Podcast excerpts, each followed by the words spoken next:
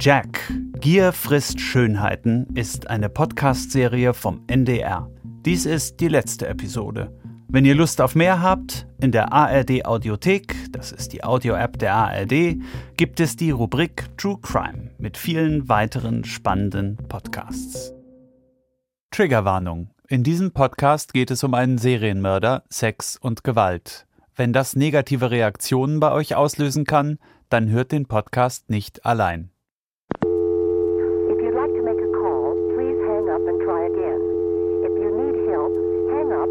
Dial your operator.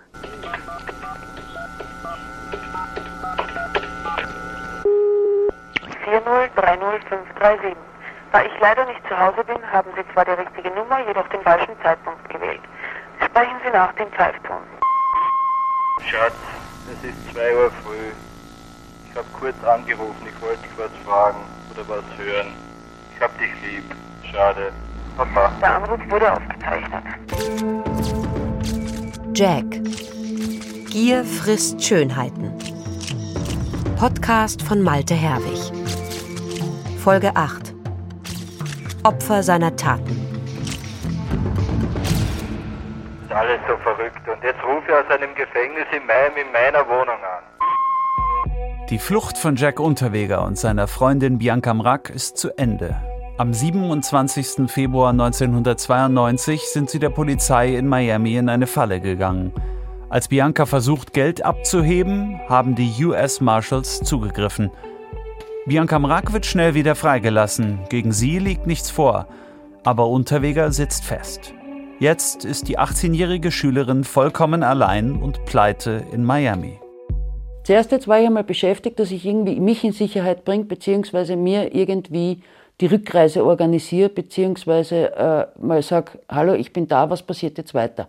Ich wusste nicht, in welchem Gefängnis der Jack oder in welcher Polizeistation er saß. Ich bin ins Konsulat gefahren mit dem Taxi. Dort wusste man von einem Jack Unterweger gar nichts und hat mich weggeschickt. Dann bin ich wieder retour nach South Beach. Bianca will herausfinden, was mit Unterweger geschehen ist. Ich habe versucht, ich weiß nicht wen, ich habe mir das Miami-Telefonbuch rausgesucht, habe jede Polizeistation durchgerufen, Gefängnisse in der Umgebung durchgerufen. Keiner wusste, wo der Jack ist. Also er war verschollen. Niemand konnte mir Auskunft geben. Das österreichische Konsulat bringt sie in einem Hotelzimmer unter. Bis sie wenig später von zwei Beamten des Wiener Sicherheitsbüros zurück nach Österreich geholt wird. Ihre einzige Verbindung zu ihrem Freund ist nun das Telefon. Fast jede Nacht ruft er sie an, in den frühen Morgenstunden, wegen der Zeitverschiebung. Die Sternjournalistin Frances Schönberger in Los Angeles stellt die Verbindung zwischen den beiden her. Unterweger ruft sie aus dem Gefängnis an und lässt sich nach Wien durchstellen. Oh, jetzt komme ich eben durch. Jetzt komme ich eben durch. Bianca geht ran. Hallo? Bianca, Hallo. ich wehme schon die Finger wund. Ja, das glaube ich. Jetzt bleib mal dran, weil ich Ja. habe den Jack auf der anderen Leitung. Okay. Moment, wo drücke ich jetzt wieder drauf? Jetzt habe ich dich. Konferenz. Hallo? Ja. Ja? Ich hab sie. Bianca. Okay. Servus. Servus, Also. ganz schnell, weil ich warte schon eine Viertelstunde. Die nehmen mir gleich das Telefon weg. Nach einem Jahr, neun Monaten und vier Tagen in Freiheit sitzt Unterweger wieder im Knast und wartet auf seine Auslieferung. Da, di, di, di, di, di, di. Sag ihm das oder gib mir selber. Di, die di, Wörter. di. Schatzlein, Ja, bist noch da? ja, Schatz, ich hab dich lieb. ich will, du schaust mal weibliche Wärterin an. Die Telefonmitschnitte, die mir Francis Schönberger mit dem Einverständnis von Bianca Mrack gegeben hat, zeigen Jack Unterweger, wie man ihn noch nie gehört hat. Wie er flirtet, lockt, manipuliert. Immer wieder überrascht er, wechselt die Tonlage sekundenschnell, von ernst auf liebevoll auf verzweifelt. Schatzelein. Du, Vermisst dich du. Schatzelein, ich würde schon Musik hören. Mauselein. Hm, Bitte? das tut so verdammt weh, sag ich. Ich verstehe nicht. Es tut so verdammt weh. Ja, ich habe jeden Tag die Telefonzeit bis jetzt ja nur mit dir verbraucht. Wer weiß? Ja? Aha. Du Scheiße, du. Schatzelein, aber nicht, dass man dann nachher abhaust. Du hast einen Vogel. Tja, Männer, Schatzelein. Weiber. Ich hab keinen Vogel, ich hab Männer, verstehst? Scheiß Weiber. So, du Arsch. Bussi. Ja, du mich auch, Schatzelein. Ich hab dich lieb. Ich dich auch. Weil nur für, äh, für Telefonquaken oder was weiß ich einmal Geld schicken brauche ich wirklich nicht. Aha. Meine, ich brauche dich als Mensch. nur zum Spielen, du, da gibt's hundert andere. Eben. Scheiße drauf, da bitte. Das habe ich ja lange, bitte, ich habe 20 Monate, also 18 Monate die gesucht, die zu mir zieht und zu mir gehört, ne? Da hast du gefunden, nach drei Monaten was aus. Scheiße, gell? Ja, aus weiß man nicht, glaube ich, oder? Nein, ich meine nicht so, Schatzelein. Na, aus wird wahrscheinlich eh nie sein. Zumindest. Wenn wir uns schon um die Alimente streiten werden.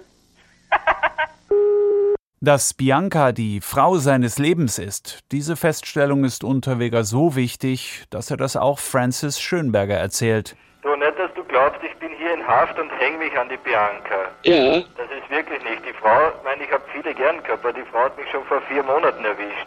ja, ja, Das nee. ist die erste Frau, der ich nicht untreu geworden bin. Was schon wieder eine dreiste Lüge ist. Unterweger hat Bianca bereits nach ihrer Verlobung mit der Verlagssekretärin betrogen. Deswegen hängt Jack Unterweger an seine Liebesschwüre immer eine dramatisch-melancholische Fußnote. Schön war die Zeit, aber vielleicht ist morgen alles aus. Schatzelein, Ja, lieb hab ich dich. ich dich auch, aber was hilft das jetzt alles? Schatzelein. Du. Hm?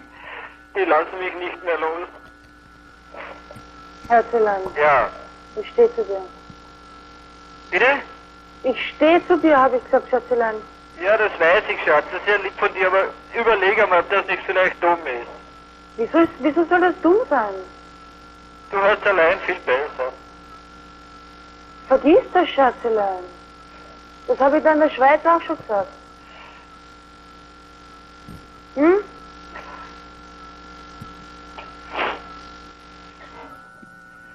Schatzelein. Okay. Hm? Mauselein, Ja, ich hab dich lieb. Schatzelein. Versprichst mir was? Was denn? Steck den Kopf hoch. Bitte? Steck den Kopf hoch, Schatzelein. Und mach nichts Unüberlegtes. Ich mach nichts mehr Unüberlegtes. Schatzelein. Ist das ein Versprechen? Du, Was? ist das ein Versprechen, Was? dass du nichts Unüberlegtes tust? Ich mach nichts mehr Unüberlegtes. Du, Mauselein, Ja. du tust dir nichts an. Bitte? Du tust dir nichts an, sag ich. Was denn? Ich hab gesagt, du sollst dir nichts antun. Ja. Zwischen Mitleid und Selbstmitleid zieht Unterweger immer mal wieder den Joker, den er schon nach der Verhaftung für den Mord an Margret Schäfer 1974 gespielt hat: Suizidversuche. Manchmal deutet er es, wie eben gerade, nur an, manchmal droht er direkt damit, wie im Gespräch mit Francis Schönberger. Du kannst es beim Wort nehmen. Äh, wenn Bianca nicht wäre, ich würde nimmer leben. Das glaube ich dir. Was hat er gesagt? Wenn es dich nicht gäbe, würde er nicht mehr leben. Schatzelein, Vier Monate zuvor ist Bianca Mrack noch in Wien zur Schule gegangen. Jetzt muss sie nach einer abenteuerlichen Flucht in nächtlichen Telefongesprächen ihren als Serienkiller verdächtigten Freund vom Selbstmord abhalten. Ich überlege mir wirklich, ich häng mich auf und hör auf. Warum?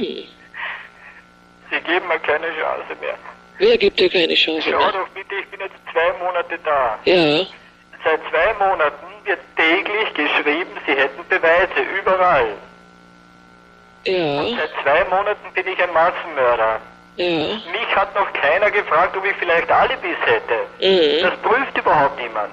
Mhm.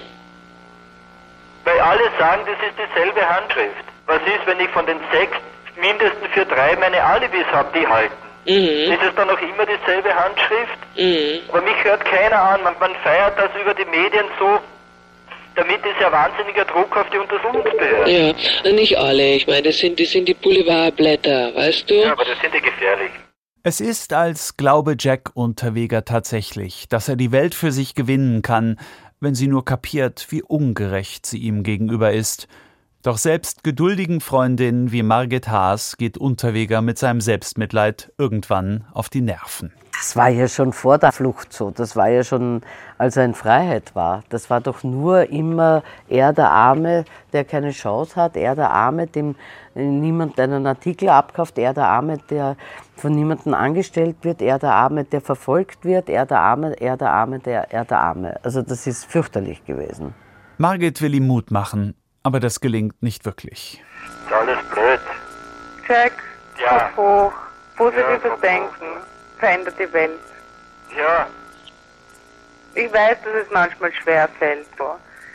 aber du musst dir immer vorsagen, dass alles im Leben seinen Sinn hat. Ja? Und wenn auch im Moment für dich die Welt zusammenbricht und du zwar auf Kämpfernatur jetzt noch bist und so weiter, und, aber den Sinn nicht verstehst, dann sag dir immer vor, dass alles im Leben seinen Sinn hat. Ja? ja, das ist sehr schön, nur wenn man weltweit als Massenmörder gefeiert wird. ist sicherlich der größte Kriminalfall der österreichischen Kriminalgeschichte. Unterwegers Festnahme sorgt für Schlagzeilen in Österreich. Polizei und Medien geben keine Ruhe. Ernst Geiger von der Wiener Kriminalpolizei ist inzwischen in Los Angeles, um die Ermittlungen mit den amerikanischen Behörden zu koordinieren. Als Francis Schönberger ihn dort interviewt, ist Geiger sich bereits bewusst, was für einen sensationellen Fall er da hat. Ein Serientäter mit derart vielen Fällen und diese nicht nur an einem Ort, sondern in Wien, in Niederösterreich, in der Steiermark, in Vorarlberg und nun auch in Los Angeles, das war noch nie der Fall. Geiger ist zufrieden. Nach der peinlichen Blamage von Unterwegers Flucht gibt es jetzt endlich ein Erfolgserlebnis für die Wiener Kripo. Dass monatelang zwischen den USA und Österreich um Unterwegers Auslieferung gerungen wird, kommt ihm sogar entgegen. So gesehen hatten wir dann Ermittlungszeit. Er war in Amerika, war dort in Haft, ist dort gut gesessen und wir konnten dann unsere Ermittlungsschritte machen, konnten die Morde in Los Angeles äh, einbeziehen. Das Gutachten wurde erstellt, Prag ist dann gekommen und all die Dinge, das wäre vielleicht ganz anders verlaufen, wenn wir sofort eingesperrt hätten. Also so gesehen kann das größte Desaster dann noch gut ausgehen. Unterweger spürt, dass Geiger ihm mit seinen Ermittlungen langsam gefährlich wird und freut sich über jeden Rückschlag, den sein Gegner einstecken muss. Schau, Geiger ärgert sich natürlich zu Tode. Mich mochte überhaupt nicht, prinzipiell. Und wie ich gesehen habe, das Ganze bringt sehr viel, habe ich ihn ein bisschen provoziert und habe ihn vorgehalten, den Schäferfall. Und habe ihn vorgehalten, dass der Fall eigentlich genauso abgelaufen ist wie die Prostituiertenmorde. Und der immer die Unwahrheit darüber gesagt hat. In seinen Vernehmungen, in seinen Interviews und immer. Und warum er nicht wenigstens sagen kann, wie er das gemacht hat. Er hat bestritten bis zuletzt und auch da wieder, dass er sie erdrosselt hat, die, die Schäfer mit ihrem BH. Er hat immer gesagt, mit der Stahlrute erschlagen und hat dann den BH los am Sie geknüpft. Und das habe ich ihm vorgehalten und da ist er dann völlig ausgezuckt. Er hat getobt, geschrien, ich will sowieso ihn vernichten und äh, mit mir redet er nicht mehr. Trotz seiner guten Kontakte zur Presse kann Unterweger nicht verhindern, dass auch die Polizei die österreichischen Zeitungen mit ihrer Version der Geschichte versorgt. Na, und wer hat die Medien angezündet? Wieder die Polizei. Mit ihren Aussagen in Los Angeles, wie sie darüber gekommen sind. Sie werden helfen zu beweisen, dass ich da auch der Mörder bin. Ne?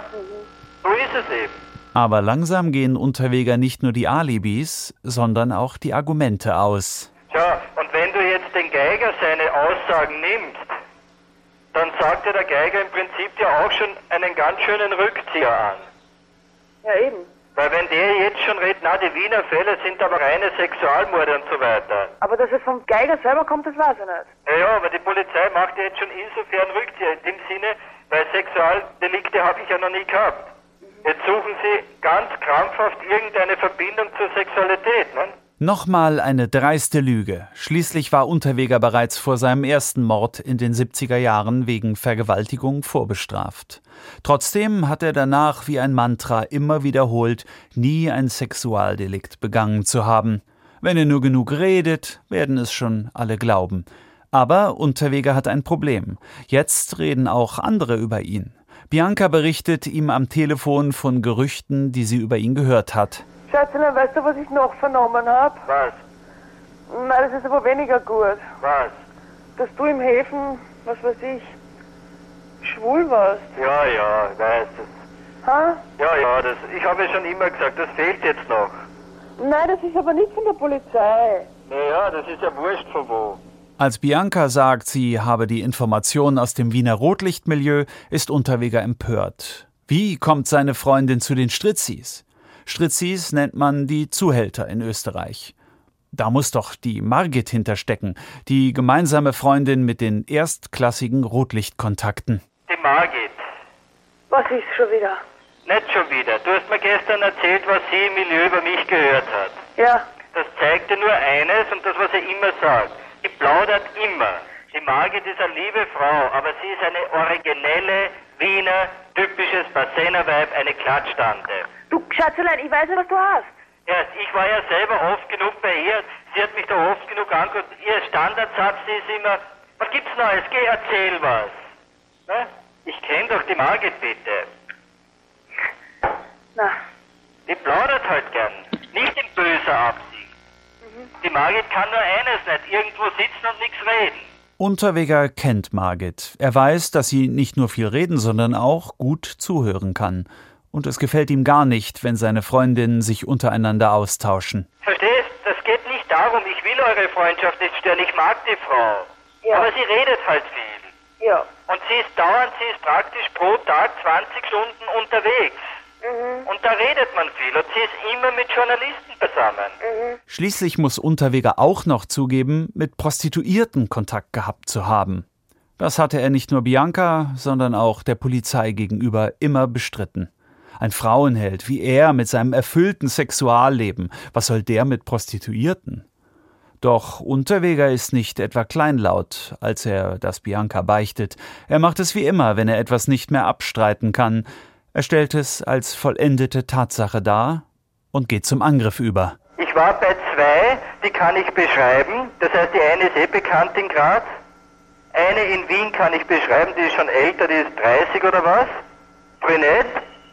Dann entdecken Bianca und Margit in Unterwegers Wohnung auch noch eine alte Akte.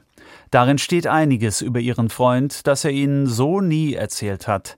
Es ist das erste und ehrlichste Werk des Jack Unterweger.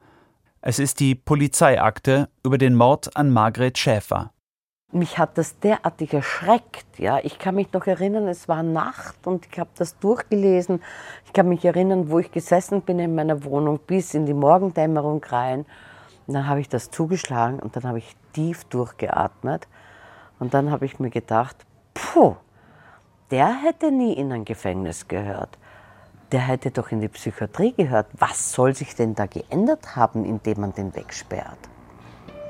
Also das ist ja keine Tat gewesen, wie er es mir geschildert hat, an dem Tag, wo ich ihn persönlich das erste Mal gesehen habe, also telefoniert schon vorher, aber gesehen habe.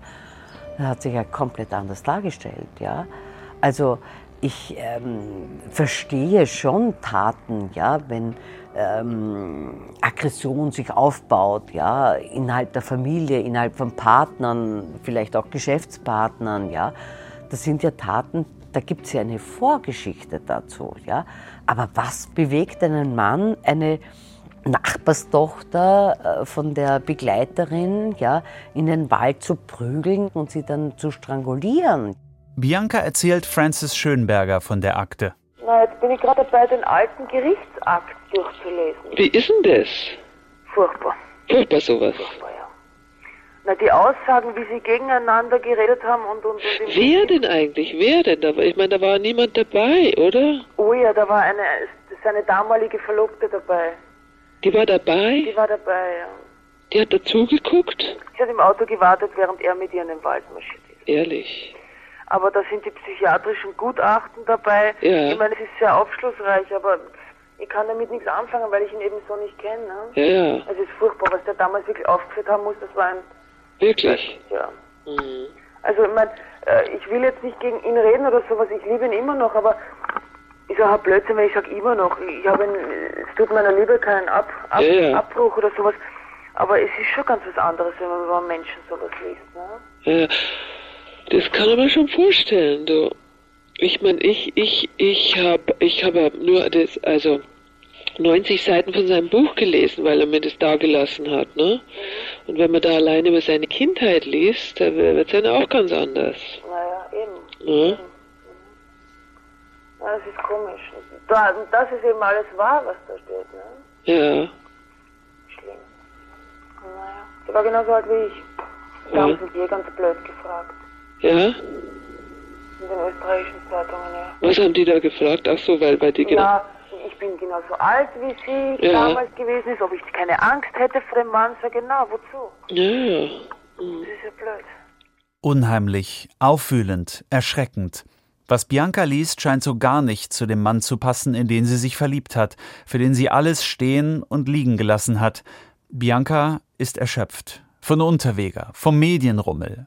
Sie gibt österreichischen Zeitungen für viel Geld Exklusivinterviews, um sich dann vorhalten lassen zu müssen, wie sie wieder über ihn geredet habe. Die nächtlichen Anrufe und Unterwegers Kontrollwahn zehren an ihr. Sein bizarres Verhalten auch. Er hatte schon Eigenarten, wo ich mir heute denke, alter Schwede, ich will das nicht mehr.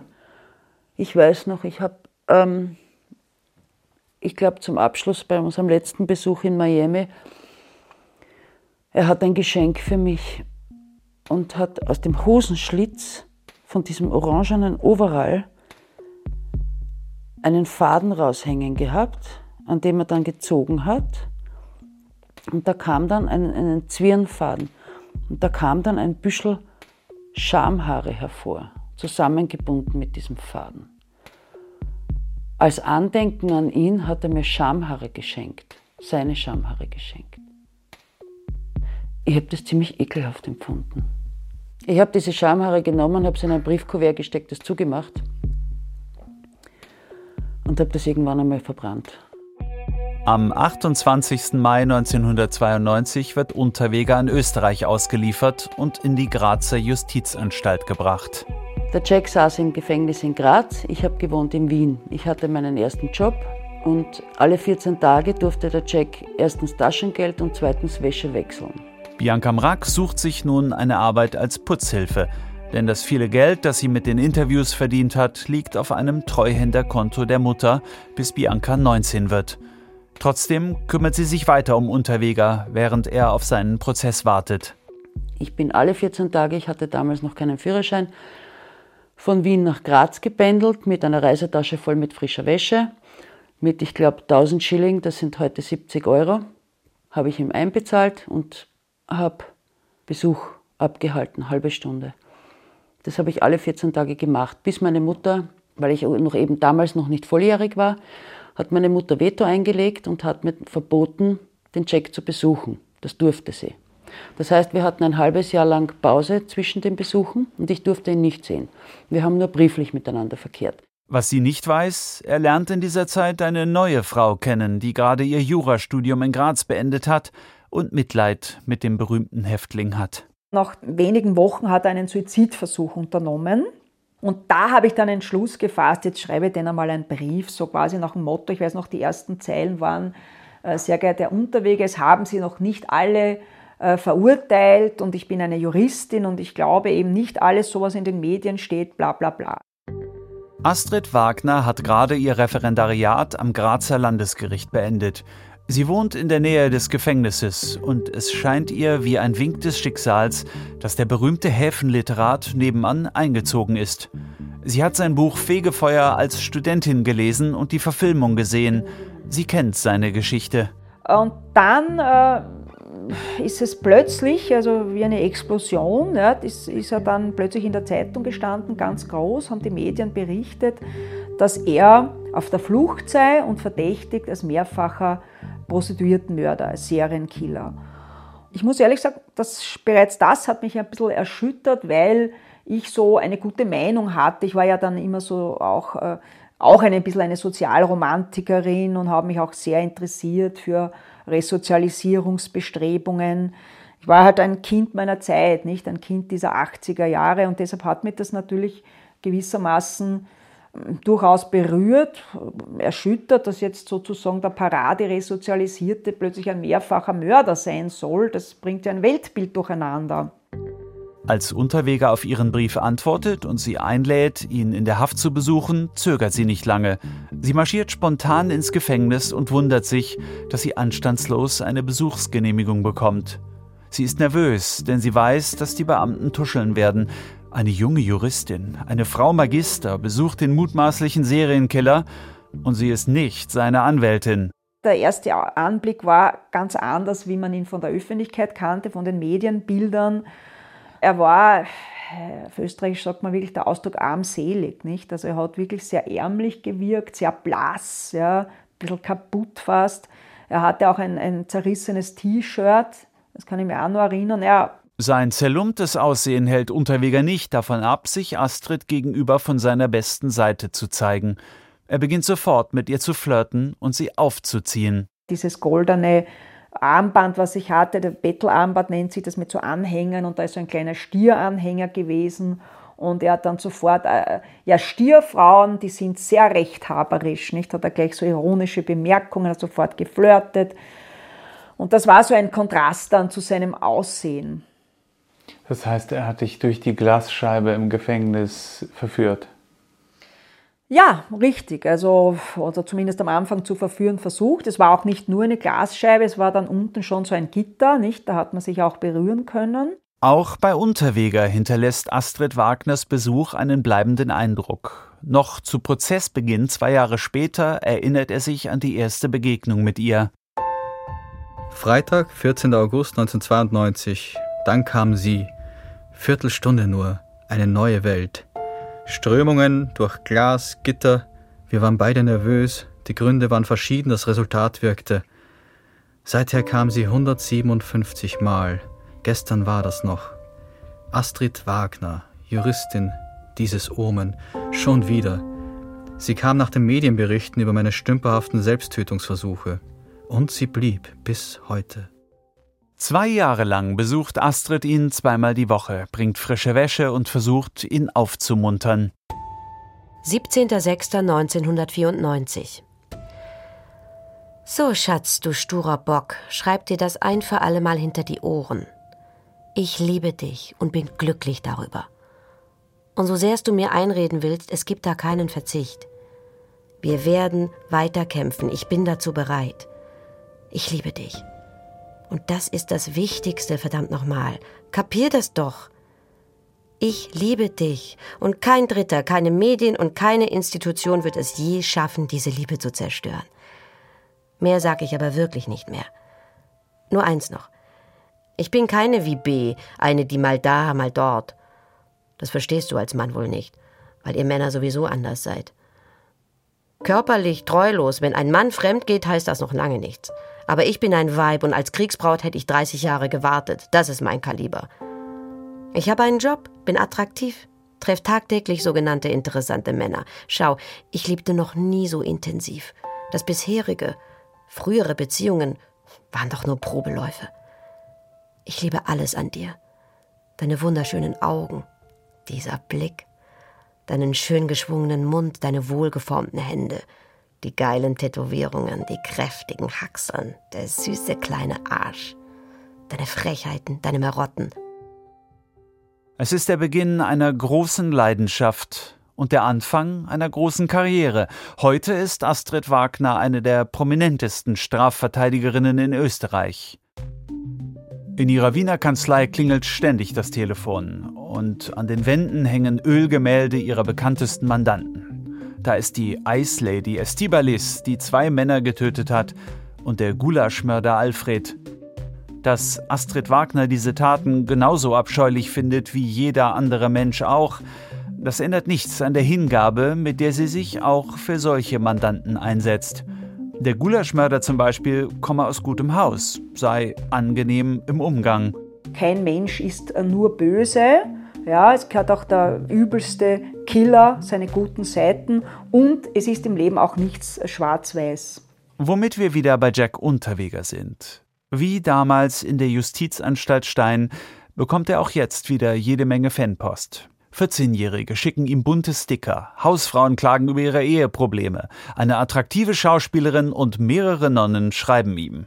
Und die junge, intelligente Juristin verliebt sich in den mutmaßlichen Serienkiller. Ich glaube schon, dass Frauen einfach diese Neigung haben, äh, zu bemuttern und das kann sich aber auch dann in eine Erot also es kann auch eine erotische Komponente bekommen, dieses Bedürfnis zu beschützen, zu bemuttern und das ist ja häufig auch, man nennt das ja auch äh, Helfersyndrom, ja. Astrid ist fasziniert von diesem Bündel an Widersprüchen, das ihr gegenüber sitzt. Jack Unterweger ist verrucht, charmant, sensibel, ein Macho. Er war so schillernd, so vielfältig, also überhaupt nicht einordnbar. Ja, er war also wirklich einer, der eine unfassbare Bandbreite hatte, dieser Mensch. Gell? Hast du jemals den Eindruck gehabt, dass er versucht, dich zu manipulieren?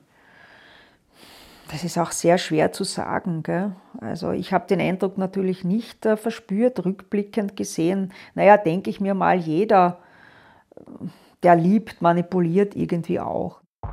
Doch dann sorgt der Grazer Untersuchungsrichter Wolfgang Wladkowski dafür, dass Unterwegers manipulative Machenschaften auffliegen. Er hat mitbekommen, wie der Jack die Astrid, aber auch mich manipuliert hat, uns gegenseitig ausgespielt hat und von jeder eigentlich sich nur die Rosinen rausgepickt hat. Wladkowski vertauscht Briefe an Astrid und Bianca und steckt sie in die falschen Umschläge. Margit ist dabei, als Bianca die Augen geöffnet werden. Bianca saß auf meinem Sofa und hat, hat den Brief aufgemacht und hat gesagt, das packe ich ja jetzt nicht. Ja. Da schreibt er in den Brief rein, so quasi, ja, äh, liebe Astrid, du musst doch verstehen, dass ich noch mit Bianca Kontakt habe, weil die ist doch dann sehr wichtig für den Prozess. Und Astrid hat das Ähnliche geschrieben, ja, liebe äh, Bianca, du weißt doch, ich liebe nur dich, aber ähm, Astrid ist halt sehr hilfreich und so weiter. Und ich vermute, das wird der Urrichter absichtlich verwechselt haben. Mir hat es die Augen über den Check geöffnet und ich habe mir gedacht, na, ich will mich nicht mehr so manipulieren lassen. Wenn er jetzt schon glaubt, die Astrid Wagner ist so viel besser, dann soll sie ihn bitte haben. Astrid Wagner fühlt sich jetzt wie Unterwegers First Lady. Die anderen können ihr nicht mehr gefährlich werden. Sie tut alles, um ihn und seine Anwälte bei seiner Verteidigung zu unterstützen. Auch Margit Haas besucht ihn in der Haft und wundert sich. Je näher der Prozessbeginn rückt, je mehr Beweise die Polizei ermittelt, desto selbstbewusster scheint der Angeklagte zu werden. Also ich hatte fast das Gefühl, dass er sich wohlfühlt in der U-Haft. Ja? Ähm, also U-Häftlinge sind normalerweise sehr, sehr, ähm, wie sagt man dazu, niedergeschlagen. Ja? Und äh, Jack kam da in den Besucherraum und so selbstsicher habe ich den eigentlich draußen obwohl der relativ versucht hat, immer selbstsicher zu wirken. Aber so selbstsicher habe ich den gar nicht erlebt gehabt. Also so quasi, ich bin der King da. Unterweger weiß, der Prozess gegen ihn wird eine Weltsensation werden. Die ganz große Bühne für den ersten Serienkiller, der nachweislich in Europa und Amerika gemordet hat. Sein Verteidiger ist der renommierte Wiener Anwalt Georg Zanger, der Unterweger schon seit dessen Entlassungsverfahren 1990 vertritt. Zanger ist Medienanwalt und eigentlich nicht als Strafrechtler bekannt. Aber sein Mandant und er sind überzeugt, dass die Medien eine wichtige Rolle für den Ausgang des Verfahrens spielen werden. Wenige Wochen vor Prozessbeginn engagiert Unterweger doch noch einen zweiten Anwalt, den besten Strafverteidiger von Graz, Hans Lehofer. Heute ist Lehofer pensioniert und hat mich in sein Haus zum Mittagessen eingeladen. Der bullige Jurist hat 1964 als junger Mann im Judo an den Olympischen Spielen teilgenommen und pflegt eine lebenslange Leidenschaft für Wagner-Opern. Mit anderen Worten, ein Mann, der Kampfgeist mit dramatischem Charisma verbindet und Optimismus verbreitet. Ich sage jetzt was. Wie ich den Fall übernommen habe, bin ich davon ausgegangen, dass dieser, wenn ich sage, Prozess zu gewinnen ist, ich das jetzt so sage, gewinnen ist, ist kein richtiger Ausdruck im Strafprozess, aber dass es möglich ist, dass der Unterweger freigesprochen wird. Weil mir eben Dinge gesagt wurden, wenn die stimmen, muss er freigesprochen werden. Mir hat zum Beispiel einer gesagt, die Fleischfetzen unter den Fingernägeln der Botschkova sind also nicht seine Haut, wo sie sich wehrt, sondern stammen von einer Wurstsemmel. Der Jahrhundertprozess, wie ihn die österreichischen Zeitungen jetzt schon nennen, beginnt am 20. April 1994. Der Besucherandrang ist gewaltig, der große Gerichtssaal bis auf den letzten Platz besetzt. Nach den Eröffnungsplädoyers von Staatsanwaltschaft und Verteidigung hat Jack Unterweger seinen ersten großen Auftritt. Er enttäuscht die Erwartungen der Öffentlichkeit nicht und liefert eine bühnenreife Show. Das ist der österreichische Schauspieler Arno Frisch. Meine Damen und Herren Geschworenen, wir sind jetzt für die nächsten zwei Monate zusammen und ich möchte kein steriler Schauspieler sein. Ich möchte es mit Ihnen so haben wie im Kaffeehaus. Falls Sie Fragen haben, stellen Sie sie bitte und ich werde Ihnen auf alles, wirklich alles, eine Antwort geben. Sehen Sie, ich habe den großen Vorteil, dass ich nichts zu verbergen habe, da ich nicht der Mörder bin. Wenn Sie mich bei einer Lüge erwischen, dann verurteilen Sie mich. Die Ankläger haben über meine Abenteuer mit Frauen und minderjährigen Mädchen gesprochen. Doch von all meinen Intimkontakten, die ich nach meiner langen Inhaftierung gehabt habe, waren nur fünf unter 20. Das durchschnittliche Alter war 30. Ich bin nicht so größenwahnsinnig zu sagen, ich komme, ich schaue und die Frau fällt. Ob ich ein Liebling der Frauen war, dieses Urteil würde ich eher den Frauen überlassen. Die Ankläger werden viel von meiner Vergangenheit reden. Was soll ich zu meiner Vergangenheit sagen? Am Ende meines Prozesses 1976 habe ich zugegeben, ich habe gelebt wie eine Ratte und ich bin zu Recht verurteilt. Und in der Tat für 16 Vergehen, und dazu stehe ich. Aber sollte man das nicht bei den alten Sachen lassen? Es ist ein brillanter Auftritt. Unterweger weiß, dass er im Prozess vor allem ein Publikum von seiner Unschuld überzeugen muss. Eine achtköpfige Jury, besetzt aus Bürgerinnen und Bürgern aus der Mitte der Gesellschaft keine Juristen. In den nächsten Monaten betritt eine ganze Galerie ehemaliger Unterstützerinnen und Liebhaberinnen den Zeugenstand. Auch seine Tochter, die ihren Vater erst mit elf Jahren kennengelernt hat, muss aussagen. Vor Gericht erscheint sie, um nicht erkannt zu werden, mit schwarzer Perücke. Nach ihrer Aussage steckt sie Lehofer im Hinausgehen einen Zettel zu, was dem Vorsitzenden Richter Kurt Haas nicht entgeht. Und ich mache den Zettel auf und lese und mir kommen auf heute fast die Tränen. Lese da schreibt die Tochter, warum hast du mir das angetan? Ich falte den Zettel wieder zusammen und sie hat mich gebeten, dass ich das dem Unterweg, ihrem Vater gebe. Und der Haas hat das gesehen, der Richter, und sagt, was haben sie denn da gekriegt? Ich sage zum Haus, Herr das ist privat, das hat mit dem Prozess nichts zu tun. Und der Haas macht dann Wirbel und fängt, nicht negativ an Wirbel, aber den Zettel, ich möchte ihn sehen. Und es ist ein bisschen, bevor es eskaliert ist, haben wir gedacht, ist wurscht, nimm den Zettel und geh noch vor zum Haas und gib ihm den Zettel. Und jetzt muss ich sagen, der Haas liest das und hat den Zettel weggetan. Also die Geschworenen haben das nie gesehen. Da war ein Fair da, ich muss sagen. Aber Entschuldigung, aber mich berührt es heute noch. Aber die Staatsanwaltschaft präsentiert Beweise in diesem Prozess, die Unterweger selbst mit maximalem Charme nicht aus der Welt schaffen kann. Zum Beispiel eine rote Faser, die an der Leiche des Opfers Heidemarie Hammerer gefunden wurde und laut einem Schweizer Gutachter von Unterwegers rotem Schal stammen soll. Oder die Knotenexpertin Lynn Harold aus Amerika, die aussagt, dass die Schlingen, mit denen der Mörder seine drei Opfer in LA erwürgt hat, gleich geknüpft sind. Es wird eng für Unterweger und seine Verteidiger. Bis zur Halbzeit hat es so den Eindruck gehabt, der Unterweger wird also freigesprochen, weil eh keine Beweise da sind. Ne?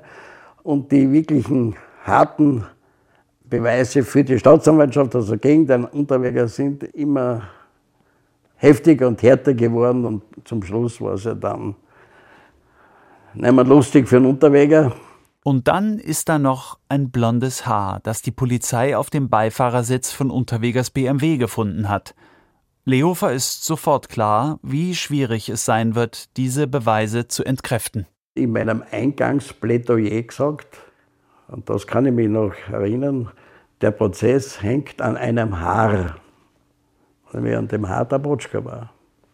Der Unterweger hat einen schweren Fehler gemacht und das war sein Untergang. Sonst wäre er vielleicht wirklich freigesprochen worden. Er hat immer gesagt, ich habe, wie ich in dieser Nacht in Prag war, er war nur ein paar Stunden in Prag, niemand in mein Auto genommen. Ich habe keine Mädchen angesprochen, nichts. Und dann war das Haar von der Potschkava in seinem Auto. Wenn er gesagt hätte, ich war da in ein paar Stunden in Prag, habe eine angewatscht, habe gesagt, sie soll zu mir ins Auto steigen. Ich bin halt dann ein bisschen mit der herumgefahren und dann habe ich es ausgetreten aus meinem Auto. Er muss ja nicht einmal einen Geschlechtsverkehr oder was sagen. Dann wäre das möglich gewesen, dass ein harter Botschkova in seinem Auto ist. Der Prozess gegen Unterweger geht in die Kriminalgeschichte ein. Auch deswegen, weil mit dem blonden Haar das erste Mal in Österreich eine DNA-Spur als Beweismittel verwendet wird. 1994. Das Problem an der ganzen Geschichte war, dass Unterweger aufgrund seines Narzissmus eben gemeint hat, er kann mit seiner intellektuellen Potenz diese Fälle gleichsam lösen. Und er hat dabei vergessen, dass die Kriminaltechnik, die DNA-Analyse in der Zwischenzeit, in der er in Haft war, Quantensprünge gemacht hat, enorme Fortschritte und dass er die noch nicht begriffen hat. Der Psychiater Reinhard Haller soll für das Gericht ein psychologisches Gutachten über Unterweger anfertigen. Doch der weigert sich. In einer Verhandlungspause fasst sich Haller ein Herz und geht auf Unterweger zu. Und dann hat er in Sekundenschnelle sofort gesagt, ah, Sie sind das. Na, wenn ich das gewusst hätte, natürlich lasse ich mich für Ihnen untersuchen. Kommen Sie doch gleich heute Nachmittag zu mir auf die Haftstation. Und das hat er natürlich nicht gemacht, weil ich ihm so sympathisch war, sondern weil ich sehr jung ausgesehen habe und der natürlich, jeder große Verbrecher ist ein großer Psychologe und oft auch ein großer Manipulator, äh, sich in dieser Situation gedacht hat, mit diesem jungen Kerl werde ich leichtfertig. Doch da täuscht sich Unterweger.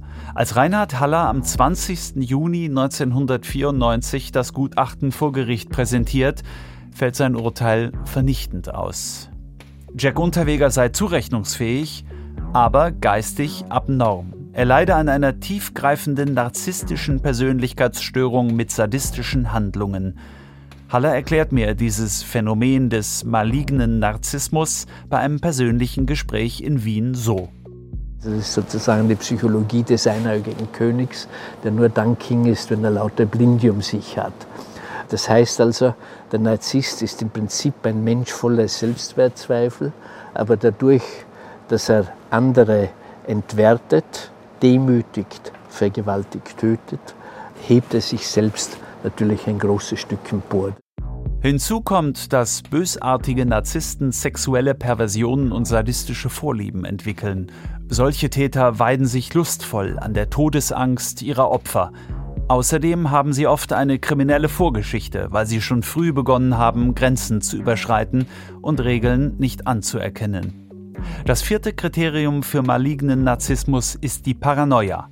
Der Täter ist krankhaft misstrauisch und versucht seine Taten bis ins kleinste Detail zu planen, um der Entdeckung zu entgehen. Und äh, wenn man dann als Sexualmörder Opfer sucht, bei denen man letztlich davon ausgehen kann, dass sie nicht vermisst werden, wenn sie mal ein paar Stunden oder eine Nacht nicht anwesend sind, dass sie unbekannt sind, dass sie niemanden in ihrer unmittelbaren Nähe haben, sind natürlich äh, Prostituierte die idealtypischen Kandidatinnen. All diese Kriterien treffen auf Unterweger zu. Als der Richter ihn fragt, ob er sich zu Hallers Gutachten äußern möchte, winkt er ab. Was soll ich sagen? Er ist der Experte. Unterweger spart sich die Luft lieber auf für seinen letzten großen Auftritt. In seinem Schlussplädoyer läuft der Häfenpoet Jack Unterweger noch einmal zu literarischer Hochform auf. Einmal noch die Bühne frei für Jack Unterweger. Da sitze ich jetzt und weiß nicht, was ich tun soll. Ich bin jetzt 31 Verhandlungstage da und werde durch die ganze Waschmaschine meiner Vergangenheit durchgedreht. Manchmal denke ich mir, bist du nicht selber der Volltrottel, der sich in diese Lage manövriert hat? Es ist richtig, was Staatsanwalt Gasser über meine Vergangenheit gesagt hat. Natürlich bin ich öfter gezwungen worden zu lügen, aber Ich habe doch nicht allen meine Vergangenheit auf die Nase binden können. Ich habe doch in der Öffentlichkeit gearbeitet. Was sollte ich anderes tun? Ich wollte schreiben, Theater spielen. Ich war nach der Entlassung aus Stein ein gierig fressendes Individuum voll Hunger nach Leben, dem es ein Glücks- und Siegergefühl bereitet hat, wenn Prominente an seinem Tisch Platz nehmen, wenn ich den Eindruck hatte, von unten nach oben zu kommen. Mich hat gekränkt, wie der Dr. Lehofer mich gestern als Käfer beschrieben hat, der die Glaswand raufkriecht und nie das Ziel erreicht, auf den Rücken fällt und alle lachen. So habe ich mich nie gefühlt. Ich habe immer geglaubt, ich komme einmal oben an. Ich bitte Sie, auch wenn Sie angewidert sind von dem moralischen Verhalten des Jack Unterweger und seiner Lebensweise, daran zu denken, ob das ausreicht zu sagen, der hat in Freiheit nichts zu suchen. Ich hätte demutsvoller sein sollen, bescheidener. Ich bitte Sie wirklich, prüfen Sie in der Schuldfrage jene Argumente, jene Indizien, die hier vorliegen. Nochmals, ich rechne mit einem Freispruch, denn ich bin nicht der Täter. Ihre Entscheidung betrifft nicht nur mich, sondern auch den Mörder draußen, der sich ins Fäustchen lacht. Ich bin unschuldig. Danke. Ernst Geiger, der als Zeuge geladen ist und den Prozess genau beobachtet, durchschaut Unterwegers Manöver sofort. Bei allem rhetorischen Pathos ist es doch Gebrauchslyrik. Wird er die Jury damit von seiner Unschuld überzeugen können? Er hat eigentlich das Ganze sehr emotional angelegt. Er hat äh, gestanden, was für ihn unerheblich war, dass er gelebt hat äh, wie eine Ratte.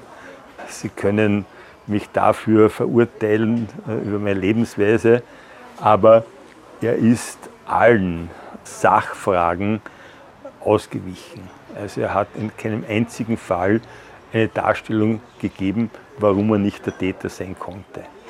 Er hat kein einziges Alibi angeboten, wie im ganzen Prozess nicht. Am 28. Juni 1994 ist es soweit. An diesem Tag soll die Jury ihr Urteil verkünden. Astrid Wagner besucht Unterweger am frühen Morgen. Und das war am letzten Tag, ich glaube, das war überhaupt am letzten, zum letzten Mal, dass ich ihn gesehen habe, am Tag des Urteils. Und da ist er vor dem Gitter dann gestanden, bevor er abgeführt wurde. Und ich bin zu diesem Gitter gegangen und wir haben uns geküsst. Und ja, das habe ich auch nie erlebt. Ich frage mich auch wirklich, also es gibt sicher auch eine, eine natürliche Erklärung dafür, aber es war wirklich so, äh, es, war, es hat mich ein Blitz durchzuckt. Also, naja, sagen wir so, ein elektrischer Impuls war da. Also es war auf einmal also eine irrsinnige Explosion da, das ganz stark in mir gespürt. Und das war die einzige Berührung und die war aber dann umso ja, magischer. Das nie wieder äh, erlebt eigentlich in dieser Form. Ja. Die Beratung der Geschworenen dauert bis in den späten Abend. Unterweger ist aufgekratzt. Gestern, Stunden vor der Urteilsverkündigung, konnte man ein letztes Mal den einen Jack Unterweger vernehmen, der im Gerichtssaal auf die Frage nach seiner Befindlichkeit mit Aggression reagierte. Fragst mein Magengeschwür oder mich? Nassi? Ich glaube kaum, dass ich der Medien eine Rechenschaft schuldig bin. Ich glaube, dass das die Geschworenen sind bei Ansprechstationen, nicht ihr. Während vor den Fenstern des Gerichtssaals ein Gewitter mit Blitzen und Donner über Graz herzieht, verkündet der Vorsitzende der Jury um kurz vor 21 Uhr das Urteil. Mit 6 zu 2 haben die Geschworenen entschieden. Jack Unterweger ist des Mordes schuldig. In neun Fällen. Blanka Botschkova, 30 Jahre. Brunhilde Massa, 39 Jahre. Heidemarie Hammerer, 31 Jahre. Sabine Moizzi, 25 Jahre. Silvia Zagler, 24 Jahre. Karin Erolu, 25 Jahre. Shannon Exley, 21 Jahre. Irene Rodriguez, 33 Jahre. Sherry Long, 27 Jahre. Für die Morde an Regina Prem in Wien und Elfriede Schrempf in Graz wird Unterweger nicht verurteilt, da die Leichen schon zu verwest waren. Er wird sofort abgeführt. Seine Anwälte verkünden, dass sie in Berufung gehen werden. Aber Jack Unterweger hat wieder einmal einen anderen Plan. Österreich. Jack Unterweger hat Selbstmord begangen. Er war der Liebling der österreichischen Kulturschickeria. Gewalt begleitete sein Leben, gewaltsam war sein Tod. Erst gestern Abend verurteilte ihn ein Grazer Schwurgericht wegen neunfachen Mordes an Prostituierten zu lebenslänglicher Haft. Das letale Finale eines verpfuschten Lebens, das nach einer Kindheit ohne Geborgenheit bald auf die schiefe Bahn geriet. Jack Unterweger hat seine Verurteilung nur wenige Stunden überlebt. Schon mit 23 wurde er zum Mörder. Dann erhielt er eine zweite Chance, aber er nützte sie nicht. Sein bester Mord, kommentiert der Justizsprecher der österreichischen Volkspartei Unterwegers Tod zynisch. War sein Suizid Absicht oder ein Versehen? Ein fehlgeschlagener Versuch, Aufmerksamkeit und Mitleid zu erregen? Also ich schicke voraus, dass er mir öfters gesagt hat, wenn ich verurteilt werde, und das Urteil konnte ja nur lebenslang lauten, dann bringe ich mich um. Ich habe das aber hundertprozentig nie geglaubt. Ich hätte nie gedacht, dass er diesen letzten Schritt äh, unternimmt, weil ich der Meinung war, er ist nicht der Typ dafür. Auch Astrid Wagner hat nicht geglaubt, dass Unterweger sich noch vor der Revision umbringt. Da habe ich immer noch gehofft, äh, er wird weiterkämpfen und er war ja auch so ein Kämpfertyp. Auf dem Land in Kärnten hört Charlotte Auer vom Tod des Mannes, den sie als kleinen Hansi kannte und der ihr später unheimlich wurde. Sie ist nicht überrascht von der Nachricht. Ihr könnt's mir anklagen, wenn sie mich bei einer Lüge erwischt. Und bei der Lüge haben sie mich x-mal erwischt. Und deshalb hat er sich dann aufgehängt, weil er nicht mehr ausgekommen ist. Sag ich. Bianca Mrak erfährt durchs Radio morgens vom Tod ihres Ex-Verlobten. Er ist in den 6 Uhr Nachrichten. Ich habe das zur Kenntnis genommen. Es hat mich emotional überhaupt nicht berührt und bin in die Arbeit gefahren. Ich wusste auch, dass es so weit kommt, weil das hat er immer angekündigt. Und aus heutiger Sicht, auch wenn es brutal klingt, das war das Beste, was er hat machen können. Ja, weil ich davon ausgehe, wenn er im, weiterhin, wenn er im Gefängnis sitzt, er Gott und die Welt, egal ob Nachrichten, Medien, Freundinnen, Bekannte, er hätte niemanden in Ruhe gelassen. Er hätte ständig Briefe geschrieben, er hätte ständig an seiner Verteidigung gearbeitet. Er hat damit eines gemacht, er hat diese Sache beendet. Astrid Wagner wird die Sache mit Unterweger nie loslassen. Sie hat einen Teil seines Nachlasses übernommen, darunter auch die zwei Koffer mit seinen Tonbandkassetten, in die wir in dieser Serie zum ersten Mal reinhören konnten. Es war sehr schmerzlich, aber ich wäre von ihm natürlich so nicht so leicht losgekommen. Ich hätte äh, ihn weiter besuchen müssen und äh, ich hätte dann ein schlechtes Ge äh, Gewissen gehabt, wenn ich das nicht mehr getan hätte. Und ich habe sehr lange dann diesen Traum gehabt, dass ich ihn schon lange nicht mehr besucht habe und auch nicht geschrieben und gar nichts. Und dass er mir sicher jetzt schon böse ist. Und äh, ja, also ein schlechtes Gewissen gehabt habe. Und dann bin ich aufgewacht und ich war eigentlich erleichtert, dass ich eben kein schlechtes Gewissen haben muss, weil er ja eben den Freitod gewählt hat und mich so auch wirklich wörtlich freigelassen hat. Wie Sie sicherlich wissen, wurde Jack Unterweger vorgestern Abend wegen neunfachen Mordes zu lebenslänglichem Kerker verurteilt. Der Richter ordnete die Einweisung in eine Sonderanstalt für geistig abnorme Rechtsbrecher an. In der Nacht darauf hat sich Jack Unterweger erhängt. So endet die Tragödie von Jack Unterweger. Er hat mindestens zehn Frauen umgebracht aber weil er sich erhängt hat, ist das Urteil nie rechtskräftig geworden. Es hat immer Leute gegeben, die Zweifel an seiner Schuld geäußert haben. Allerdings ist in den letzten drei Jahrzehnten für keinen der ihm angelasteten Morde ein anderer Täter angeklagt worden. Sein Verteidiger Hans Lehofer hat Unterweger im Prozess als einen Käfer beschrieben, der die Glaswand raufkriecht und nie das Ziel erreicht, sondern immer wieder auf den Rücken fällt und alle lachen. Für mich hatte eine neue Zukunft begonnen. Die letzte. Die Geschichte des Mörders, der zum Schriftsteller wurde, aber ein Mörder blieb, ist ein Lehrstück über Wunschdenken und Selbsttäuschung. Es wäre leicht, aus dieser Geschichte die falschen Lehren zu ziehen. Aus dem Traum von einer gefängnislosen Gesellschaft ist im Fall Jack Unterweger ein Albtraum geworden – er ist der Paradefall für missglückte Resozialisierung. Dennoch möchte ich die Hoffnung nicht aufgeben, dass eine humane Gesellschaft Tätern die Möglichkeit zur Resozialisierung bietet, wenn die dazu bereit sind. Dass es besser ist, Gefangenen eine Perspektive zu geben, statt sie einfach wegzusperren und sich selbst zu überlassen. Unterwegers Mischung aus Charisma, Intelligenz und Skrupellosigkeit ist typisch für einen bösartigen Narzissten.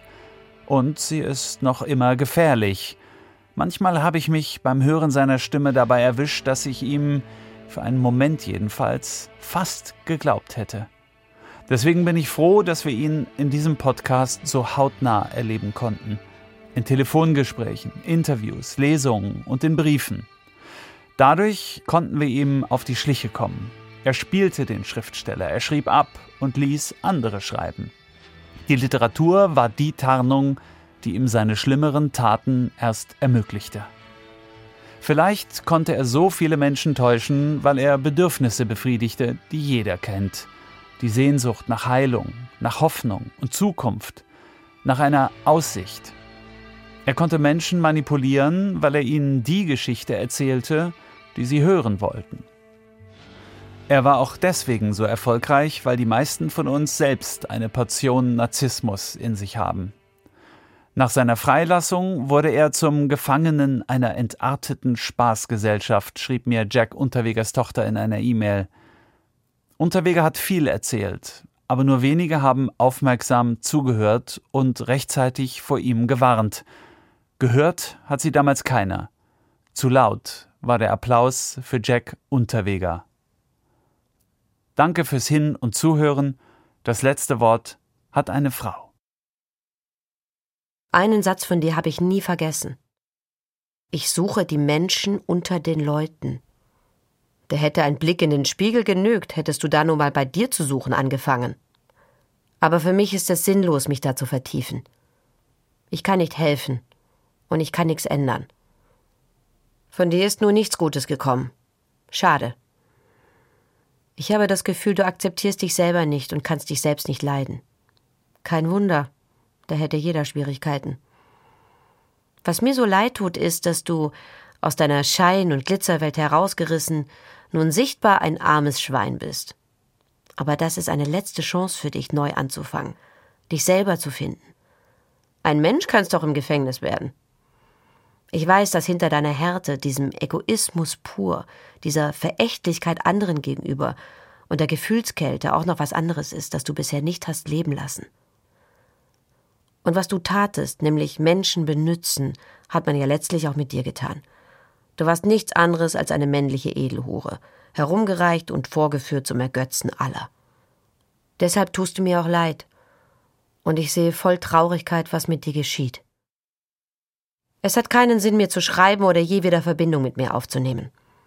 Wenn ich das wollen würde, würde ich selber tun.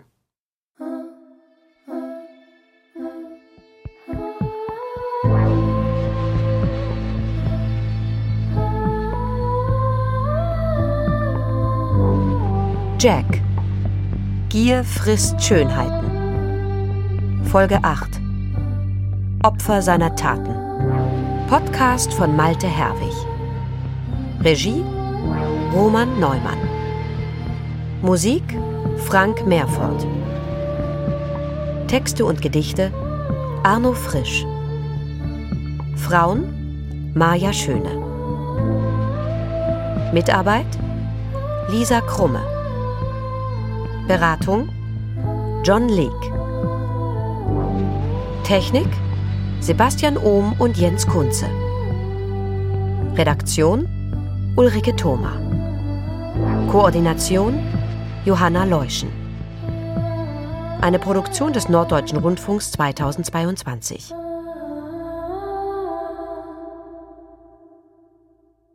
Jack, Gier frisst Schönheiten ist eine Podcast-Serie vom NDR im Netz unter audiothek.ard.de slash Jack.